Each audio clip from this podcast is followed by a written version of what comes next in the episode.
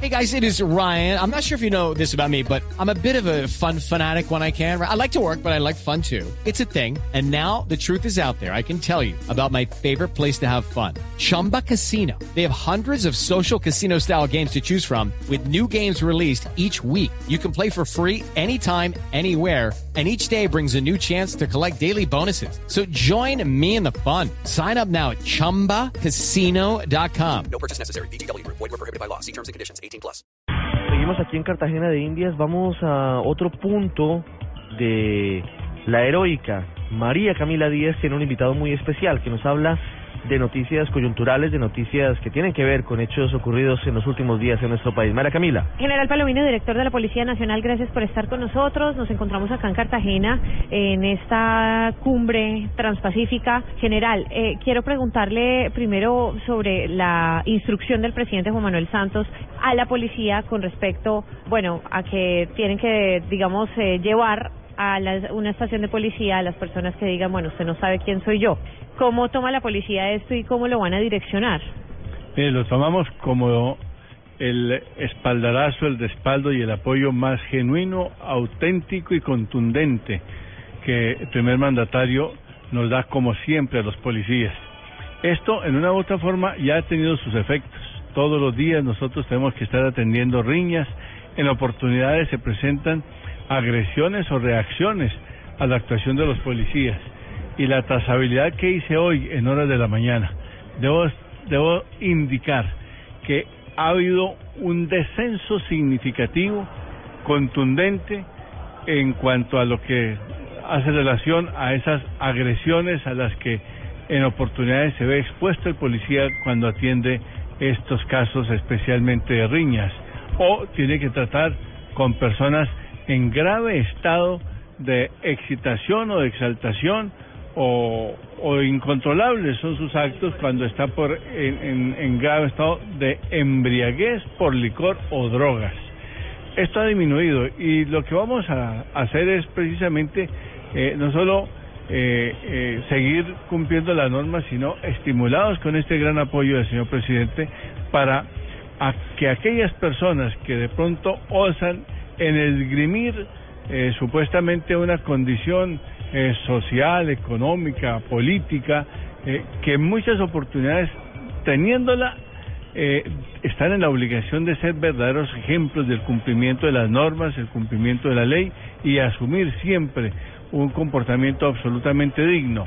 Pero también estamos en la obligación de establecer si realmente aquellas personas que esgrimen esas condiciones, no solamente si la tienen, sino que teniéndola tiene que ser verdadero ejemplo de comportamiento como ciudadano. Yo creo que esto nos va a permitir como sociedad todos avanzar en una línea de comportamiento cada vez más cívico, más civilista, más de buenos ciudadanos.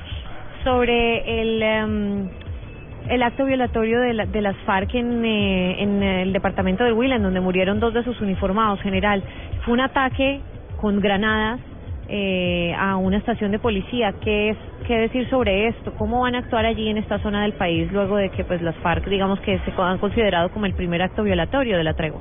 Mire, quiero señalar, eh, allí lo que se presentó en Vega Larga no fue la muerte de dos policías. Resultaron eh, lesionados con esquirla, uno de ellos con un impacto de arma de fuego. Eh, desde luego, allí y estamos haciendo las, las comprobaciones de rigor, por lo que es claro es que allí no opera, sino las FARC, de tal suerte que es muy probable, altamente probable que hayan sido ellos. Eso lo estamos estableciendo. Ya hubo, de hecho, una reacción policial que permitió la captura de uno de los que mm, participaron en este hecho y también una gran reacción de nuestro ejército que abatió en un enfrentamiento al segundo al mando en esa estructura delictiva. General Palomino, muchas gracias por haber estado con nosotros. A ustedes muchísimas gracias y valoramos esta gran solidaridad que ha habido no solamente en torno a la policía, sino en la actuación eh, siempre profesional de nuestros hombres. Eh, una policía que cada vez es más respetuosa de los derechos humanos, pero que al mismo tiempo cada vez está en la obligación de hacer cumplir bien y fielmente las normas y que precisamente en esas actuaciones es donde se mide el grado de civilidad de una persona. Cuando se es digno y cuando se es importante, igualmente eso se demuestra con los actos. Este diálogo, esta cumbre transpacífico avanza. Hoy en la tarde se discutirán, entre otras cosas, de manera particular el posconflicto a través de una delegación importante encabezada por el general Oscar Naranjo, director de la Policía Nacional y actual integrante de la mesa de negociaciones con la guerrilla de las FARC. Y el día de mañana tendrá la presencia del presidente de Panamá, Juan Carlos Varela, que será el encargado de hacer el cierre de este evento, al final del cual se espera que los países del lejano oriente, incluso los países de Oriente Medio, se acerquen mucho más, no solo a Colombia, sino a todos los países de esta zona, la Alianza del Pacífico, que representa ya hoy cerca del 40% de la economía de América Latina. Muchas gracias por haber estado con nosotros aquí en el radar. El radar.